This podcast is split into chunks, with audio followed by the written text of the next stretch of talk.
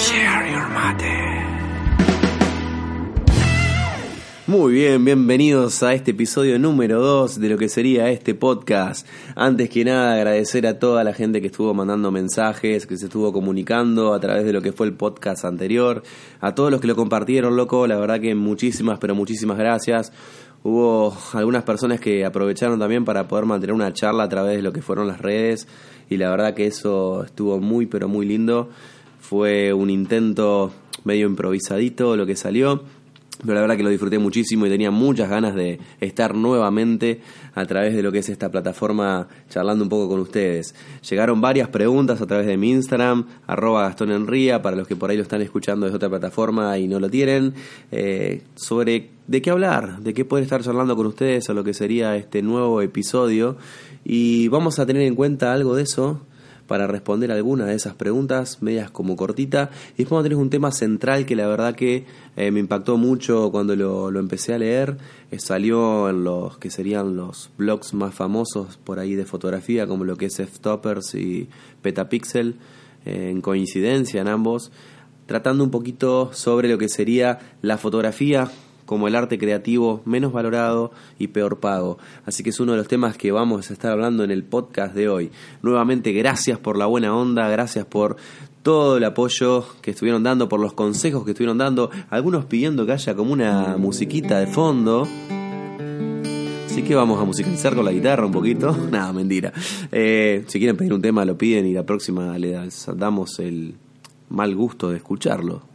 Eh, estamos de nuevo acá con mi amigo Alex que me está acompañando, así que preparando para cebar los mates que nos van a acompañar a lo largo de lo que es esta emisión.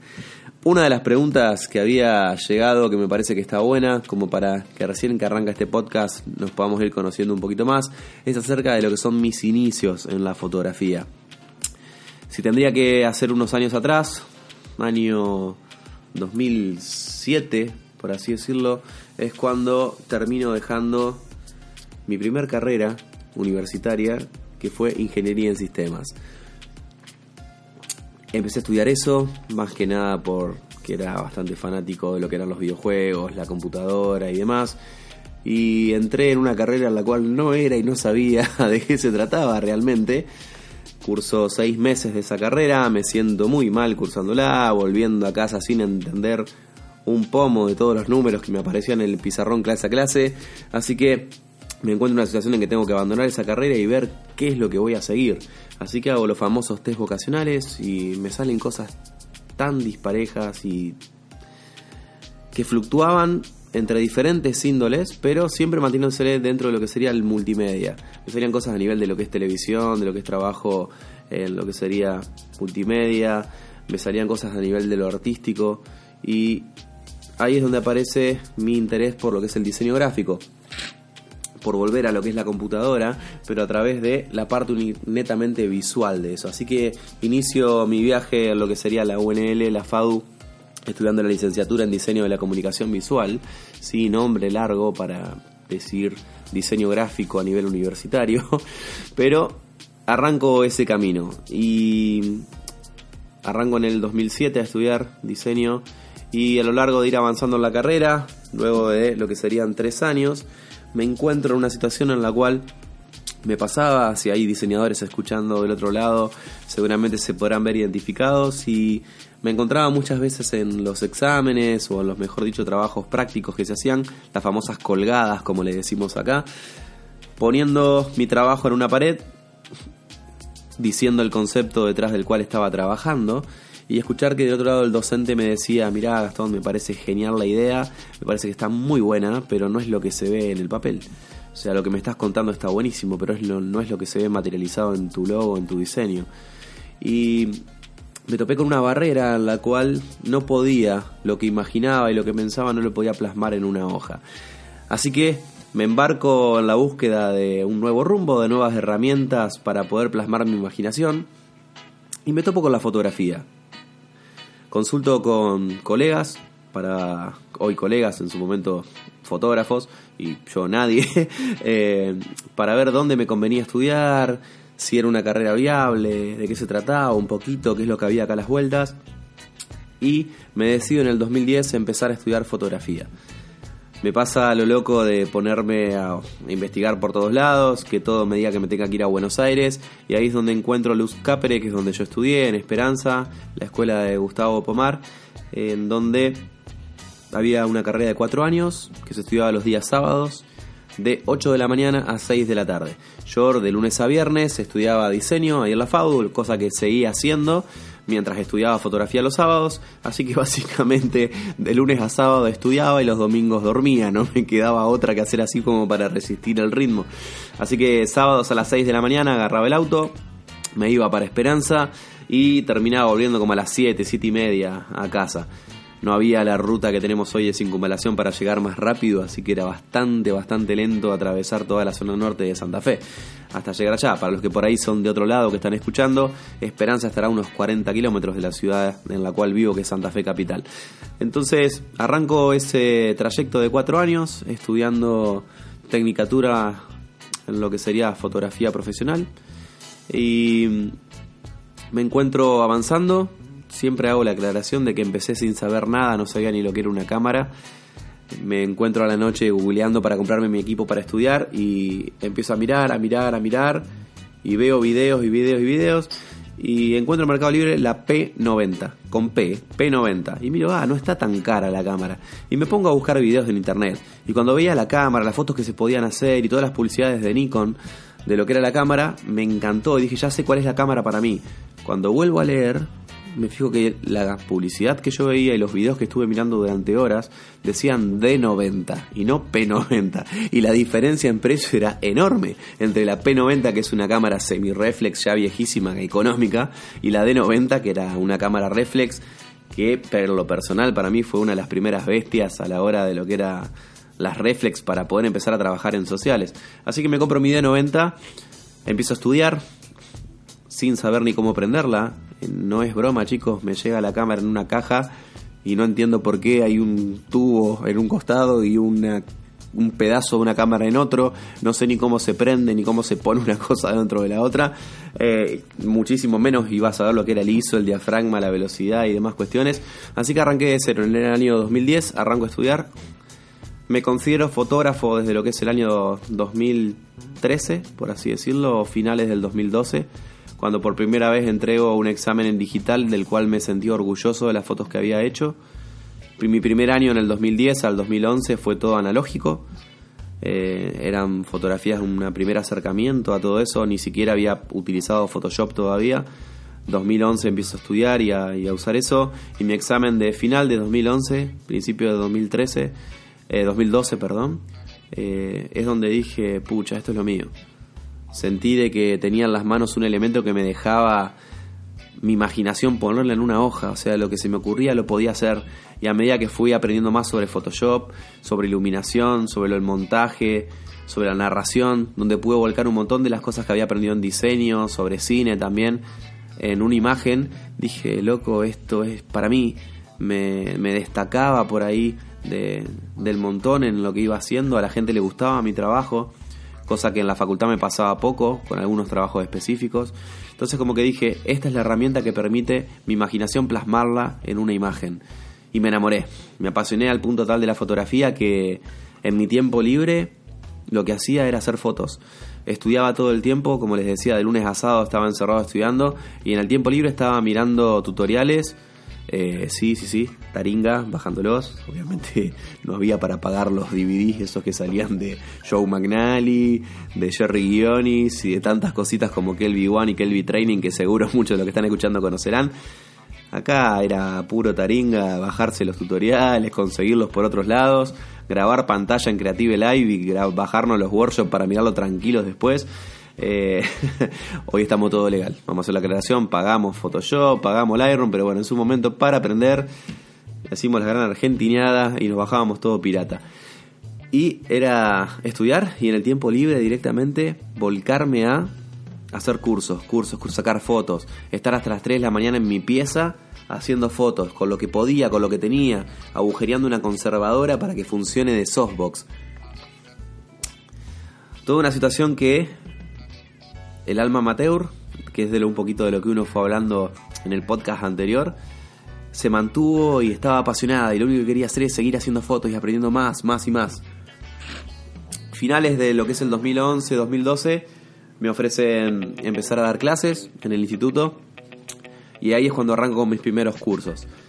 Fin del 2013 es cuando me recibo de técnico superior en fotografía profesional. Eh, agárrense esa. Eh, abanderado, mejor promedio del instituto.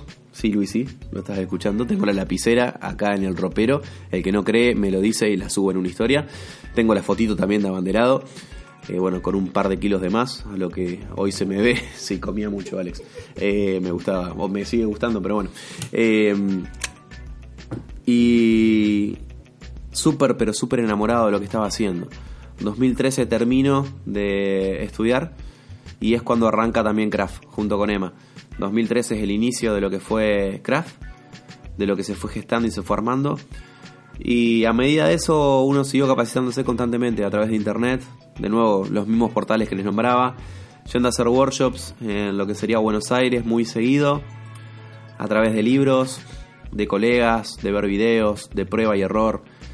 Y acá llegamos. a partir de ahí empecé a dar mucho más clases en el instituto del cual me había recibido. Luego ya por mi parte, junto con Emma armamos lo que serían las escuelas de craft en las distintas ciudades. Empezamos a trabajar a full ahí. Y para los que por ahí me conocen hace poco tiempo, uno arrancó haciendo sociales. Nuestros primeros trabajos fueron de social, sobre todo especializado en los 15 años. Hacíamos también bodas, Empezamos con workshops, eh, enseñando un poquito de lo que era nuestro trabajo, lo que fueron los sociales, y luego nos fuimos apartando de ese mercado para poder formar lo que serían las escuelas. Una vez formadas las escuelas, empezaron a aparecer las invitaciones para todo lo que serían capacitaciones en diferentes provincias de Argentina y vino la gran bendición de poder viajar al exterior y estar enseñando en otros países, que es por ahí el presente que eh, hoy uno está teniendo. Así que si le tengo que hacer como un barrido un poquito rápido y resumido de lo que serían mis inicios, han sido esos. Eh, muchísima dedicación, mucho esfuerzo, no considero que el talento sea algo que marque mucho la diferencia, sino la disciplina puesta en ser mejor, en lograr diferentes cosas y en tener un pensamiento más estratégico, de tener metas y objetivos claros que nos lleven hacia adelante. Así que se trató un poquito de eso, que es una pregunta que me hicieron varios en lo que serían eh, Instagram. Hay algunas más de las preguntas que después las vamos a ver, creo que vamos a hacer un podcast muy específico, sobre todo preguntan muchísimo a través de lo que es creatividad. Me están hablando de actividades para fomentar la creatividad o cómo aplicar la creatividad en el diario vivir y eso llevarlo a la fotografía, fuentes de inspiración, diferentes cuestiones eh, que les vamos a abocar seguramente lo que sería el episodio número 3 de lo que es este podcast. Así que sin más, eh, nos metemos en el tema de lleno del que vamos a hablar hoy que sería el que les comentaba hace un ratito. ¿Es la fotografía la rama del arte menos valorada y peor paga? ¿Qué nos dice un poquito la historia? ¿Qué es lo que piensa la sociedad acerca de esto? ¿Cuál es nuestra responsabilidad también como profesionales para que se radique este pensamiento entre toda la gente y nuestros clientes? Y ver qué soluciones posibles le podemos encontrar. La primera noticia que captó mi atención fue básicamente una en la que el título decía que se subestiman a los fotógrafos por el simple hecho de que aman su trabajo. Y es algo en lo que me invitó a hacer clic, a leer esa nota, a ver de qué se trataba, linkearme con otra página y leer un poco más sobre este tema y darme cuenta que había estudios que se estaban haciendo hoy en día que justamente tenían la intención de demostrar de que existe una explotación o un abuso laboral respecto de aquellas personas que aman lo que hacen, que son apasionadas por su trabajo. Personas que, como las describe, digamos, la investigación, están dispuestas a que se les pague menos, a que no se les haga una compensación extra, porque aman lo que hacen y disfrutan de hacer eso todos los días. Y eso nos lleva como fotógrafos a abrir un poquito los ojos, a estar un poco más atentos y a hacer como una evaluación de nosotros en los años que estamos haciendo fotos o en el tiempo que haya que empezaron a hacer fotos también ustedes, a ver cuántas veces trabajamos por menos de lo que queríamos o cuántas veces trabajamos por ninguna paga y nos autoconvencimos de que eso era lo mejor porque nos iba a servir para nuestro portfolio, porque iba a servir de contacto para llegar a tal otro lugar, porque era un trabajo que me gusta mucho hacer y no tengo problema en hacerlo. Yo que tengo la oportunidad de tener un instituto y dialogar con tantos y tantos colegas y el poder viajar también, muchas veces me he topado teniendo charlas de, este tipo. De chicos que me dicen, mira, a mí me llaman para que cubra tal evento deportivo y la verdad que yo soy fanático de eso, así que no, no lo hago por dinero, lo, lo disfruto, no, no espero que me paguen, no, no tengo problema. Y le estamos brindando una calidad de trabajo y un tiempo nuestro a algo por lo cual estamos permitiendo que se abusen de nuestro trabajo. Quizá no si fue uno el que se ofreció al lugar y lo hace porque es hincha, por ejemplo, de algún club en particular, pero muchas veces permitimos que eso se traslade a clientes, a otro tipos de trabajo, que seamos permeables al regateo constante de nuestro precio, como que si fuera algo que está arriba de una mesa y que la gente puede negociar a ver por cuánto nos lo saca. Y no nos damos cuenta de que el valor de lo que nosotros estamos haciendo y de nuestro arte tiene que ser uno determinado acorde a lo que pensamos que vale nuestro trabajo, a lo que nos significa tener nuestro local abierto, nuestro negocio, a nuestras inversiones y demás, que son cositas que vamos a hablar un poquito más adelante en lo que es este podcast. Volviendo a estos análisis que hacían y a estos estudios, decían que hay una forma nueva, contemporánea, por así llamarlo, de explotación laboral, eh, lo cataloga como maltrato o abuso de trabajadores apasionados hecho por clientes, eh, por gente que encarga trabajo o por los propios jefes de diferentes compañías, en las cuales lo que se hace, y el término científico es explotación de la pasión. Escúchate esa. Eh, justamente lo que hacen dentro de la empresa es justificarse, o sea, pedir trabajo al cual no pagan extra, hacer que personas se queden trabajando tiempo extra o que quiten de sus fines de semana para hacerlo, clientes que detrás de prometerte un montón de cosas, que seguro para muchos de los que están ahí lo habrán escuchado tantas veces, de no, esto te va a llevar a un montón de trabajos nuevos, estamos a llamar siempre, fíjate que somos una marca recontra importante, o mirá que yo tengo un montón de seguidores, así que el canje este te va a servir porque te va a hacer publicidad y difusión y situaciones con las cuales nos topamos a diario, más cuando uno empieza en esta carrera de la fotografía eh, y donde estás empezando, es una de las cosas que más solés escuchar por gente que, entre comillas, se cree viva a la hora de hacer negocios. ¿Cuál es la justificación detrás del patrón este de personas que encargan de esta manera el trabajo? Básicamente son dos. El trabajo, piensan de que es nuestra propia recompensa. Nah, él es feliz haciendo eso, así que si yo le digo, se va a ofrecer igual también. La otra justificación. Si el jefe, el jefe propusiera el trabajo, la persona se hubiera ofrecido igual, así que en vez de ahorrar, perder el tiempo en eso, directamente voy y le digo para que lo haga. Entonces fíjense cómo nos permitimos muchas veces nosotros, porque amamos lo que hacemos, que nuestro trabajo no sea valorado, que nuestro trabajo pueda ser regateado, que nuestro entorno en el cual uno se desenvuelve el precio de la fotografía sea tan difícil, haya tantas charlas, tantas juntadas, asados, peñas, asociaciones, Excel páginas web. Esto trasladémoslo al diseño, a la música, a un montón de otras, digamos, cuestiones artísticas, en donde es tan difícil ponerle precio. ¿Por qué? Porque es algo artístico. Y ahí es donde cada uno debería conocer cuál es su valor. Algo que vengo enseñando y diciendo ya se hará dos años quizá, es que creo de que la culpa de que esta situación sea así es totalmente nuestra, de los artistas, es totalmente nuestra de las personas que prestamos servicios de comunicación para diferentes empresas, locales, negocios o clientes. Es parte de no haber educado correctamente, o mejor dicho, de haber mal educado durante tiempo y años a los clientes a que eso es posible. Acá casi siempre lo que uno pone primero ante cualquier circunstancia es una excusa, siempre. Siempre, siempre ponemos una excusa. Lo primero que decimos es, no, acá no se puede. Yo encima acá que soy de Santa Fe, el lugar es como más chato, los lugares son más, la gente es más tacaña para invertir en imagen, no tienen idea, tienen un pensamiento más como... Cualquier lugar que uno esté, siempre va a estar esto permitido, ¿Por qué? Y porque quizás los fotógrafos que estuvieron antes, las generaciones anteriores, o quizás generaciones actuales, que con el fin de por ahí de a poquito ir sumándose un sueldo ante la necesidad que se vive, pasan un precio que termina por ahí arruinando un poco el mercado, porque eso lleva a que la gente por ahí no tenga noción de eh, lo que realmente vale el trabajo, lo que realmente vale una foto, lo que realmente vale una foto profesional para su servicio. Dice también esta investigación que dan eh, un testeo entre muchas personas, obviamente, y que pintaban dos escenarios. Uno en el cual la persona que era subestimada o que era abusada a nivel de lo que sería lo laboral, era un artista apasionado por su trabajo, que le, le encantaba hacer lo que hacía, y en el otro caso, una persona que no le gustaba su trabajo, era simplemente su oficio y lo hacía por necesidad, pero no, no, no disfrutaba de hacerlo.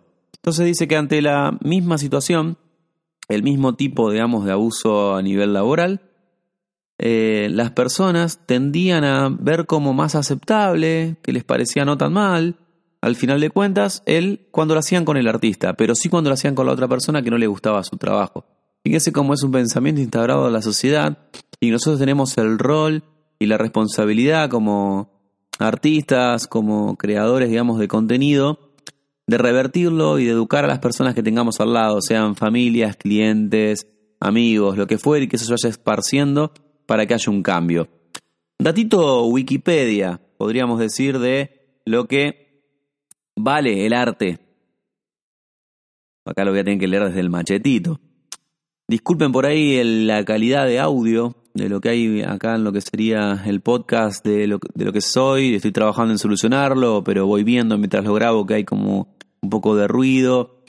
Quizás un problema con el micrófono, pero bueno, lo vamos a solucionar para la próxima la transmisión, así que disculpen si por ahí se escucha un poquito fea en algunas partes la calidad, es algo que va y viene. Em, volviendo a lo que a lo que estábamos hablando, Dato wiki de los valores a lo que se ha vendido arte en la historia, como para ver dónde queda posicionada la fotografía. Leonardo da Vinci ha vendido una de sus obras a 450 millones de dólares. Alberto Giacometti, un escultor, 161 millones. Rembrandt, 180 millones. Picasso, 179 millones. Dalí ha llegado a 5.6 millones. Y Ansel Adams, que podríamos verlos como uno de los máximos referentes a la hora de lo que es la historia en la fotografía, ha tan solo llegado a 722 mil dólares. Fíjense la enorme, enorme diferencia entre los diferentes tipos de arte. Sabemos de que la fotografía, al igual que en cierto caso el cine, bueno, el cine es más cercano, pero no está considerada para algunas personas como algo artístico, eh, porque lo ven como otro tipo de, de cosa común, de apretar un botoncito y hacer una foto, mientras que otros sí defendemos este tipo de cuestiones. Pero como a nivel social, el precio, la educación, la forma de lidiar con el adquirir este servicio y demás, es algo de lo cual tenemos que tomar cartas en el asunto y tratar de, con lo que podamos, educar a las personas que tengamos en nuestro entorno y a los clientes que nos topemos para que haya un cambio dentro de nuestro mercado. Creo que es algo que es un desafío que tenemos como profesionales, como apasionados de lo, de lo que hacemos, para vivir mejor y para que nuestro mercado siga creciendo. Ahora a continuación vamos a hacer una... con, con Alex vamos a hacer una pequeña sketch, por así decirlo. Está basado en un video, que obviamente es mucho más gracioso de lo que nosotros lo vamos a poder hacer, pero vamos a dar nuestro intento ya que acá es solamente audio y no podemos ponerle el video, porque encima está en inglés, em, de una escena. ¿Por qué? Porque, como les decía hoy, se veía como más aceptable el hecho de explotar la pasión de un artista a la hora de lo que es el trabajo, pero ¿qué pasa si esto mismo lo queremos hacer, por ejemplo, con el plomero que nos viene a arreglar algo a casa? ¿eh? Vamos a ver la diferencia. A ello. Estaba roto el caño, serían 50 dólares. Ah, no, eh, discúlpame. Este trabajo no es pago, pero lo que te puedo ofrecer es difusión, publicidad. ¿Eh? ¿Qué? Claro, loco, eh, publicidad, o sea, entre Facebook e Instagram debo tener más o menos 573 seguidores. ¿Entonces? No, entonces, entonces, una increíble oportunidad que te puede llevar a una banda de laburo. O sea, la mayoría de mis amigos tienen baño. No, flaco, necesito que me pagues. Esto va a ser una oportunidad genial para tu portfolio. o ¿Mi sea, qué? Claro, tu portfolio, o sea, la experiencia y la práctica que podés agarrar con esto te va a llevar lejísimo. A ver, flaco, ¿de qué trabajas vos? Soy diseñador eh, gráfico. O sea que diseñás logos y te pagan por eso. No, eh, nunca me pagan.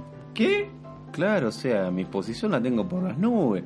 O sea, la cantidad de canjecitos que tengo, publicidad, to- de todo. Es más, te digo, o sea, me están llegando un montón de ofertas de este tipo últimamente. Ni me alcanza el tiempo. Con eso te digo todo. Tengo que hasta rechazar oportunidades. No, amigo, ¿cómo haces para comprar comida entonces? Eh, no voy, voy al súper y la agarro. O sea que robás. Eh, yo lo que hago, les brindo una experiencia increíble a los guardias de los supermercados. El otro día, por ejemplo, la semana pasada, me fui acá al súper de la otra cuadra, me agarré dos patitas muslo. Que lle- llegaba a casa con eso y me las combinaba con el paquetito que me saqué de arroz del chino el mes pasado. No funcionó, o sea, voy saliendo por la puerta, me pega un tacle uno de los guardias que estaba ahí, el otro me metió una mano, pomba, así me bajó los dientes. Que eso imagínate que la carta de recomendación después al lugar de seguridad queda genial. Trabajo en equipo, nivel Dios. O sea, No, a mí dame la platita acá. la verdad que estoy en shock. Eh, y te voy a ser honesto, muy decepcionado. eh, que rechaces una oportunidad como esta de trabajo. Vos sabés la cantidad de plomeros que hay acá en mi ciudad que matarían por tener este trabajo, loco. Para, O sea, para, para, para, para. Dame 20 dólares y me voy. Bueno, si lo decía así, a ver. 5, 10, 15. Con 20 tweets arreglamos, ¿te parece bien? Ustedes no saben la cantidad de veces que hubo. O sea, vamos a ser sinceros. No fue en vivo el de recién. Estoy acá con, con el amigo Luis, imposible es. Imposible, el loco tiene escrito en el papelito los diálogos que hay que decir, una cosa de loco, se me tentaba cada tres segundos. No se puede, no se puede. Siguiendo con la dinámica que veníamos recién, ¿cuántas veces nos habrá pasado a nosotros como fotógrafos, si por ahí hay algún otro tipo de artista escuchando lo que sería este podcast, el charlar con amistades nuestras y contarles lo que por ahí se cobra para algún trabajo? O a veces escucharon y dicen, me contaron que tal fotógrafo para hacerte la boda te cobra tanto, X moneda. Yo ni loco pagaría una cosa así.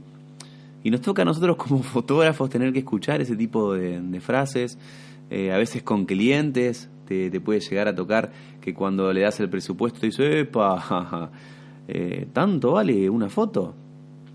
Son situaciones en las cuales creo que como profesionales, como artistas, debemos empezar a tomar cartas en el asunto. Decía hoy más tempranito en lo que sería este podcast que siento de que muchas veces es por culpa nuestra que la gente no valore eh, la fotografía o no valore o no tenga noción de lo que realmente debería valer una foto, un trabajo fotográfico.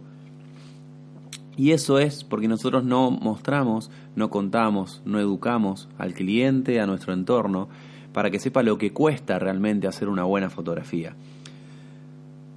¿Tenemos claro primero cuáles son las razones por las cuales cobramos lo que cobramos? Eso es una de las primeras interrogantes y preguntas que debemos hacernos. ¿Cuánto vale realmente mi trabajo? ¿Por qué estoy cobrando lo que estoy cobrando? ¿Simplemente porque mi competencia cobra eso? ¿Cuánto cuesta que yo abra mi negocio? Es algo que es muy personal, eh, que está bueno que nos asesoremos, que charlemos con colegas o que busquemos a profesionales que nos puedan dar un buen consejo para saber cuál es el real costo de nuestra obra fotográfica, cuánto cuesta realmente nuestro trabajo. Y en base a esto creo que es una actividad que está muy buena, yo lo personal siempre lo cuento, eh, fotografía básica y cursos básicos he dado durante tantos años porque me gustaba mucho enseñarle a la gente el valor y lo que cuesta hacer una buena foto, educarles la mirada para que el aficionado pueda mirar y comparar y decir eso está bueno, eso no tanto. Si tengo que contratar a un profesional, voy a buscar a alguien que tenga esto, esto y esto. ¿Por qué? Y porque esa foto la sé hacer yo, si no. Entonces, como fotógrafo, tomé la responsabilidad de educar. Y es algo que lo hago siempre con mis alumnos, con mi entorno. Lo he hecho con cada uno de mis clientes eh, al momento de hacer sociales para que entiendan por qué se cobraba lo que se cobraba en aquellos tiempos, por qué la diferencia en precio con otros colegas o con otras personas que sacan fotos, donde siempre te toca la B, pero tal me lo hace por tanto y tal me cobra tanto.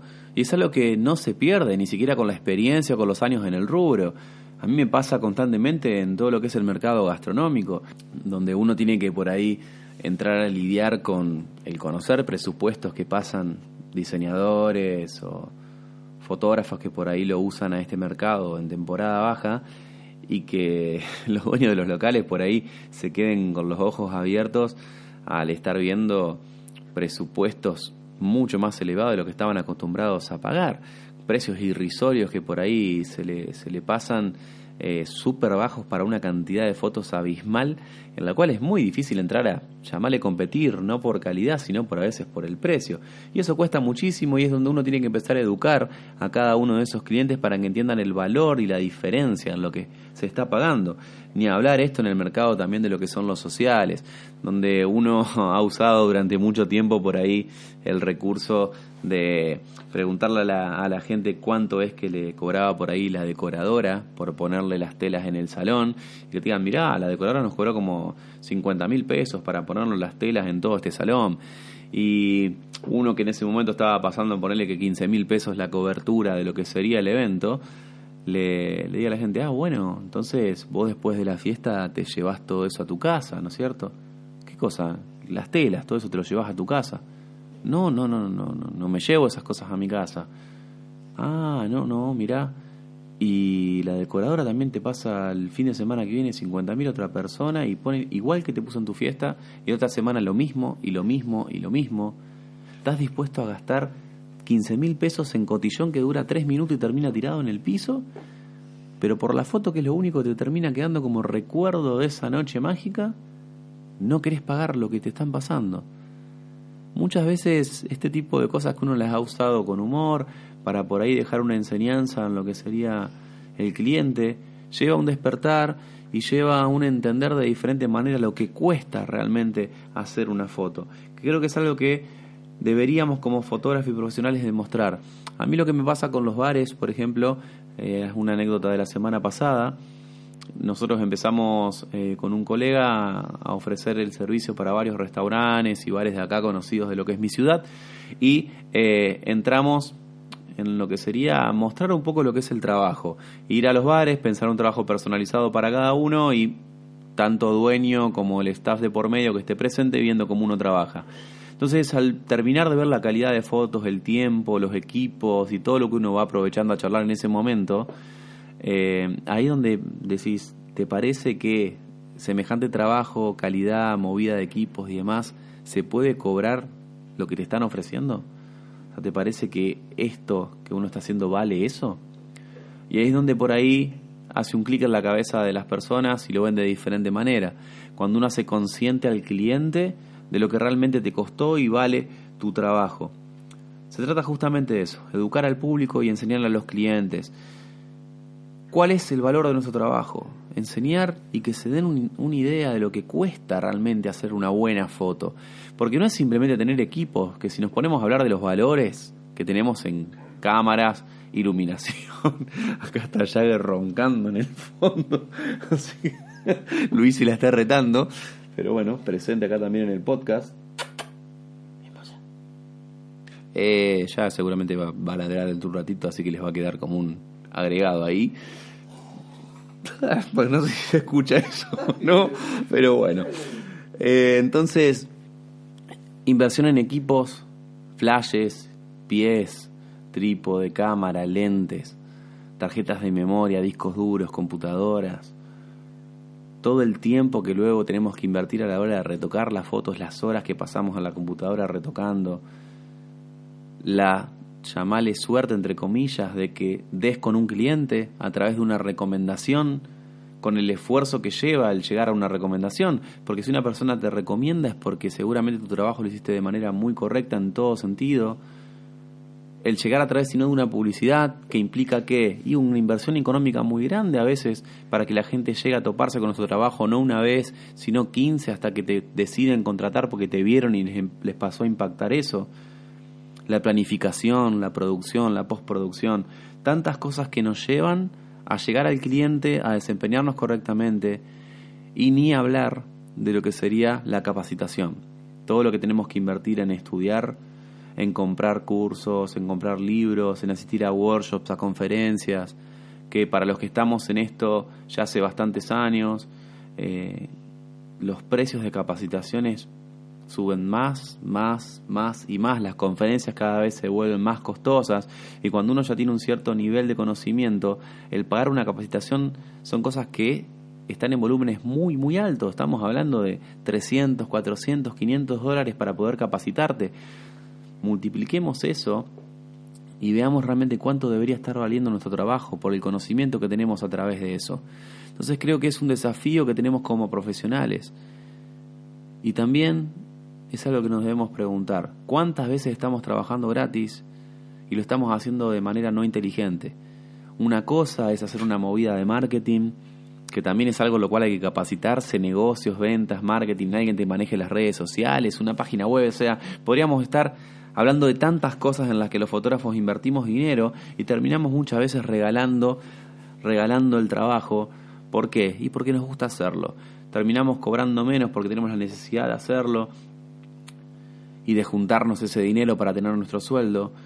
Y en otras ocasiones simplemente por hacerlo por disfrute. Y una marca nos ofrece el trabajo y mirá, pero es tal marca y nos convencemos a toda costa de que nos va a ser beneficioso el trabajar para esa marca por portfolio, por difusión, por publicidad, por canje, por ir a comer gratis a ese bar, por ir a tomar algo, porque nos den un suéter, una campera en tal local de ropa. ¿Por qué es esto? Por lo que hablamos hoy al principio, por ser apasionados por nuestro trabajo. Nosotros mismos estamos permitiendo que el cliente, el público y demás se abuse de lo que sería nuestro trabajo por el simple hecho de que amamos tanto hacerlo que no nos importa hacerlo por un poco menos.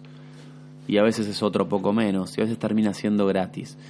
Entonces, empecemos a tomar conciencia de esto, empecemos a poner un freno al constante regateo, a la no valoración de nuestro trabajo. Y pongámonos manos en educar a nuestros amigos, a nuestra familia, a nuestro entorno, a nuestros clientes. Y en toda oportunidad que tengamos, ya sea redes sociales, ya sean las entrevistas, ya sean reuniones de trabajo, ya sea en una peña, en donde fuere, expliquemos el valor de una buena fotografía, lo que cuesta realmente ser fotógrafo y así de a poco a poco, granito a granito, y levantando la vara, vamos a acceder a trabajar para gente diferente. Y esto es con lo que quiero dar un poquito también el cierre de lo que sería esta parte de lo que es el podcast. Hagamos una gran distinción entre lo que sería cobrar caro y ser costoso. Que esto es algo que también tenemos que educar al cliente arrancábamos con el planteo ese, no, yo nunca pagaría eso, que todos hemos tenido un amigo que escucha a veces lo que uno cobra ciertas cosas y piensa, no, yo no pagaría nunca por eso. Tenemos la situación de que podemos ser caros o podemos ser costosos. Ser caro implica el hecho de que nuestro trabajo no valga el precio que pretendemos cobrar. Y sinceramente eso ya es ser suicida, es elevar los costos por el simple hecho de que creo de que tengo que cobrar más o porque mis colegas son más caros. Entonces yo levanto el precio y ¿qué termina pasando luego? Me quedo sin trabajo. Porque si no se ve un incremento en calidad, en recursos, en infraestructura, en empleados, lo que sea, asistentes y demás, o mejora en calidad de los productos que se terminan entregando, el hecho de elevar simplemente el precio no tiene ningún beneficio, sino que justamente es contraproducente. Ahora, yo me puedo posicionar como un fotógrafo costoso porque mi trabajo me parece que es diferente al que hace el resto, porque creo que mis productos los entrego de forma diferente a la cual la mayoría lo entrega, porque creo que hago un extra, porque yo lo entrego más rápido, porque creo que tengo mejor calidad en esto o en lo otro, porque soy más artista, porque es más personalizado, lo que fuere. Cada uno puede encontrar el punto, pero tenemos que ser muy inteligentes. Tenemos que desde el principio hasta el final de nuestro trabajo tener coherencia. De nada sirve que yo quiera cobrar caro si termino, por ejemplo, si voy a comprarme ropa y voy a comprar un saco de Nona Science. Entonces voy a ese lugar, me va a salir carísimo el saco y me lo entregan en una bolsa de súper, plástica, de nylon. Yo miro eso y digo, ¿qué, ¿qué, pasó acá? Estoy pagando algo carísimo y me lo están entregando así o me lo dan en la mano nomás. Eso lo que hace es tirar abajo la experiencia del usuario, o sea, es ser coherente. Si yo quiero ser un fotógrafo diferente, un fotógrafo más costoso, un fotógrafo de lead o el nombre que le queramos poner, tenemos que ser coherentes en todo el flujo de trabajo. Ser profesionales en la entrevista, ser profesionales a la hora del trabajo y también en la entrega del mismo y que la calidad atraviesa cada una de esas cosas. No puedo ser excelente fotógrafo a nivel artístico, técnico y demás y después voy y le entrego fotos impresas en la impresora de mi casa o en el fotolibro más barato que pueda para ganar tener mayor ganancia. Todo este tipo de cuestiones, si yo quiero elevar mis costos, si yo quiero elevar mis ganancias, me van a llevar a, obviamente como decía recién, elevar el costo de mis productos y eso me va a llevar a elevar también mis ganancias porque puedo estar cobrando más hay que invertir mucho tiempo y capacitación en esto de lo que es el marketing, de lo que son las ventas, porque como fotógrafos creo que es una de las principales carencias que tenemos y que necesitamos subsanar para poder crecer y elevar lo que venimos haciendo siempre. Y después también creo que también tenemos que aprender a saber decir que no, a detectar cuáles son nuestros clientes, a apuntar a un cliente específico y a ver aquellos clientes que no son nuestros ideales y derivarlos para la gente que sea correcta. No hay nada de malo que haya gente que cobre más barato y gente que cobre o sean más caros o cobren, sean más costosos. Eh, creo que el problema radica en querer laburar para todo el mundo. Si nosotros queremos trabajar para cierto tipo de personas, y no me refiero a estatus económico, sino a gente que tenga el dinero para nuestro trabajo, debemos detectar primero esos clientes y tener estrategias y tener productos que sean para esas personas. Yo siempre lo dije cuando trabajaba en sociales, no trabajaba para gente que tenía muchísimo dinero, sino para gente que tenía el dinero para mi trabajo. Era gente humilde o gente de plata, no interesaba, pero era gente que valoraba muchísimo las fotografías y todo el proceso y te acompañaba dentro de todo eso. Se esforzaban porque ese día funcione todo de la mejor manera, tenían detalles para con uno que no te esperabas en otros lugares. Entonces se trata de encontrar cuál es el cliente ideal para vos y hacer una estrategia para apuntarle y dar con cada uno de ellos. Y aquellas personas que vengan, que te regateen el precio, de que te pidan más cosas, de que no estén conformes con esto y otro, derivarlos a personas que trabajen de esa manera. No hay que trabajar para todo el mundo, hay que trabajar para la gente que valora lo que hacemos. Si somos apasionados en esto y no queremos que la gente nos explote y no queremos que se abusen de lo que sería nuestro arte, trabajemos con gente que realmente lo pueda apreciar y lo puede valorar. Eduquemos a los clientes para que entiendan el valor de la fotografía y en aquellos lugares a los cuales no valoran lo que hacemos, no nos atienden como deberían, no nos prestan la atención debida, no volvamos a trabajar, no lo volvamos a hacer o simplemente cobrémoselo bastante para que el mal momento que uno tenga que vivir en esa experiencia, aunque sea valga la pena en otra, en otra esfera. Muy bien, para ir cerrando un poquito lo que es el podcast de hoy, para lo que los pidieron, vieron de que terminó siendo bastante más largo que el anterior. Algunos pedían que se haga un poquito más duradero. No sé por qué se quieren castigar escuchándome a mí tanto tiempo. Pero bueno, eh, satisfacemos un poquito a cada uno. Lo que les voy a estar contando ahora es con lo que cerré el podcast anterior. No sé si todos lo llegaron a escuchar o no. Algunos se dieron cuenta al final, otros no. Que a lo último del podcast estaba revelado el misterio de a qué marca me terminaba pasando. Habrán visto algunos en Instagram la, la fotito que subí replicando el meme entre Nikon y lo que es Sony. Y sí, exactamente. Me pasé a equipos Sony. En realidad, como para que lo conozcan un poquito mejor, no vendí nada todavía de Nikon. Voy a empezar ahora de a poquito a ver qué equipos voy a ir vendiendo. Porque lo poquito que he probado de Sony me ha encantado. Pero la idea es ir haciendo un cambio gradual. No pasar todo completamente a lo que es Sony, sino que eh, mis equipos Sony van a estar más basados en todo el proyecto que tengo aquí por delante de lo que es el multimedia Nikon va a seguir siendo mi equipo para la parte fotográfica y más que nada para mis capacitaciones en lo que es el estudio, pero da poquito vamos a ir transicionando todo hacia lo que es Sony como marca porque sinceramente estoy viendo que están haciendo muy pero muy bien las cosas. Acá tengo en mis manos, aunque ustedes no lo puedan ver, mi querida Sony Alpha 7 III, que es la, la cámara que terminé comprando. Les quiere contar algo, escúchala que les va a decir algo. ¿Cómo, cómo? ¿Cómo decís? Ah, qué lindo. Eh, entonces tenemos la Sony Alpha 7 III. La compré con lo que sería un 1635 2.8 G Master, que sería como el equipo de kit con el que voy a estar trabajando básicamente. No kit por el tipo de lente, sino porque va a ser como el combo el cual voy a tener en mis manos casi las 24 horas. Y luego un 85-18 y un 50-18. Cabe aclarar y agradecer enormemente a Joy, que quizás se está escuchando por ahí, eh, amiga ya de Chile, que hizo posible todo esto. Eh, también te lo agradezco por acá por el podcast. Y a toda la gente de Sony Chile, que la verdad que se pasaron con todo el esfuerzo que hicieron para que pueda yo adquirir los equipos. Fue sinceramente un reniego bastante grande porque por políticas de la empresa es bastante complicado comprar desde otro país. Eh, ya Sony como política de empresa tiene ese tipo de cuestiones. Así que fue bastante complicadito hacerlo a todo, pero gracias a Dios terminó funcionando eh, increíble la, la, transacción, terminó siendo muy beneficiosa la compra y por eso terminé comprando todos esos lentes. O sea, Macri gato, chicos. Eh, no es que uno lo compró porque está todo barato, sino que justamente se ríe Luis. Eh, sino porque no soy, aclaremos que no soy de ningún partido, no, no, no tengo política. Pero eh, terminamos comprando, digamos, esos kits y, digamos, esa cantidad de por ahí de equipos simplemente por los beneficios que me dieron la gente de Sony en Chile, por los descuentos a los cuales pude acceder. La verdad estoy súper, pero súper contento con el equipo. Eh, la tecnología es algo que hay que acostumbrarse, pero que le estoy viendo ventajas muy, pero muy buenas. He tenido la oportunidad de usarla muy poquito a lo que sería la, la cámara y la verdad que enloquecido con, con lo que es el uso de, del equipo.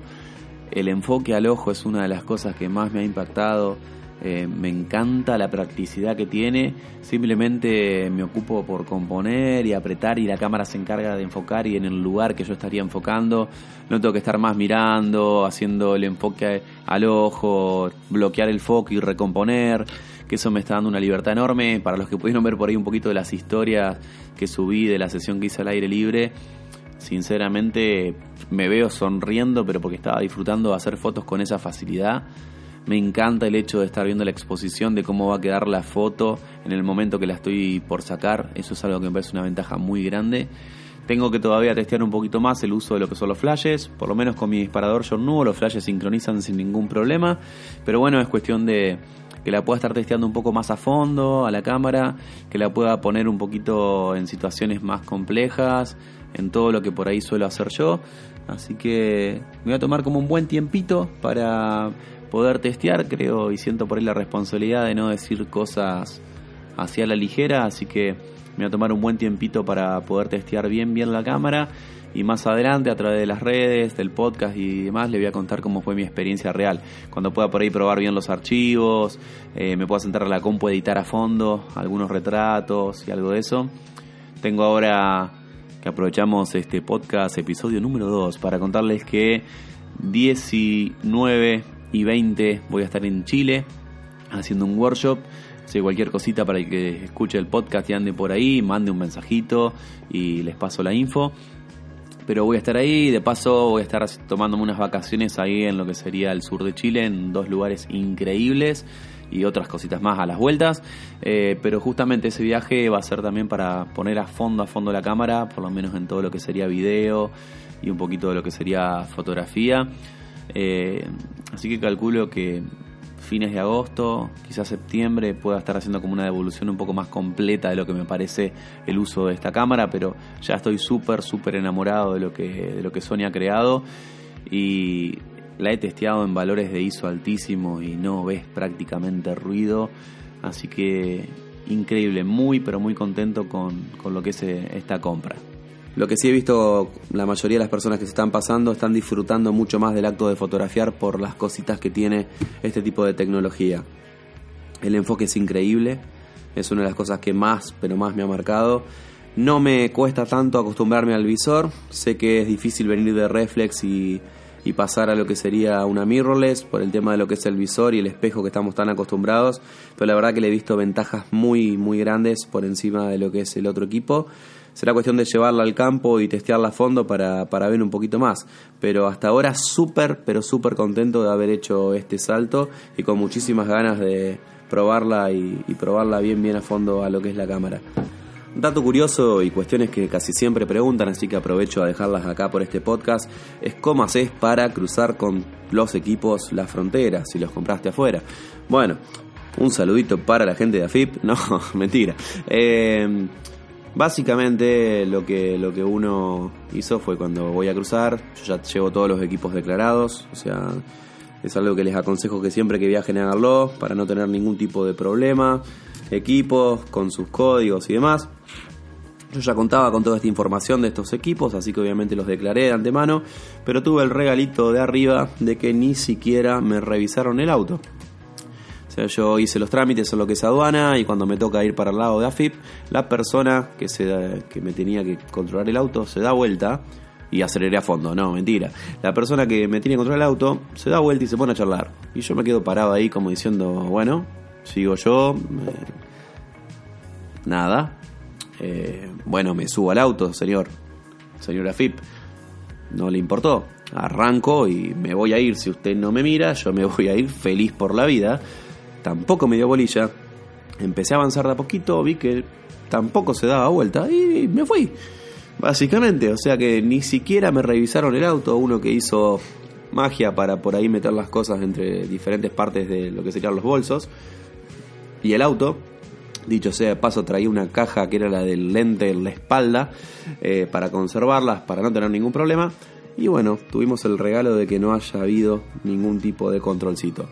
Si hubiera habido, bueno, no hubiera habido problema, estaba todo, digamos, legal, pero siempre es mejor prevenir.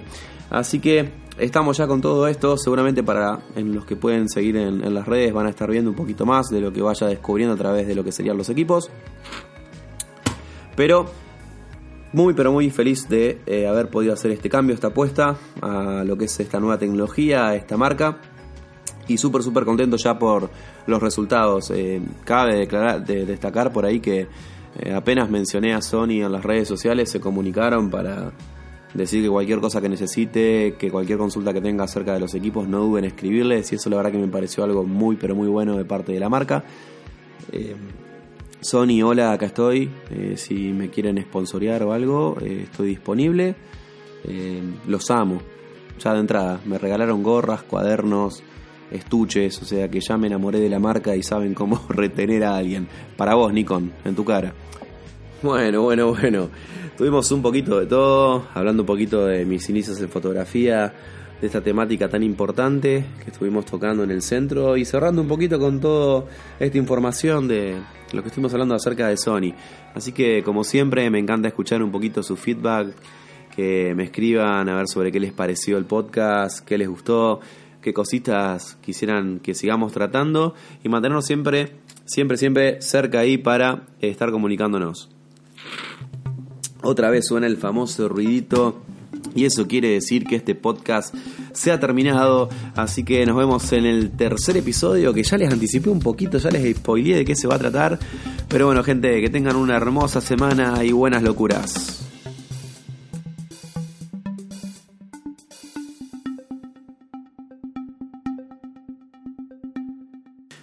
La guitarra de Lolo.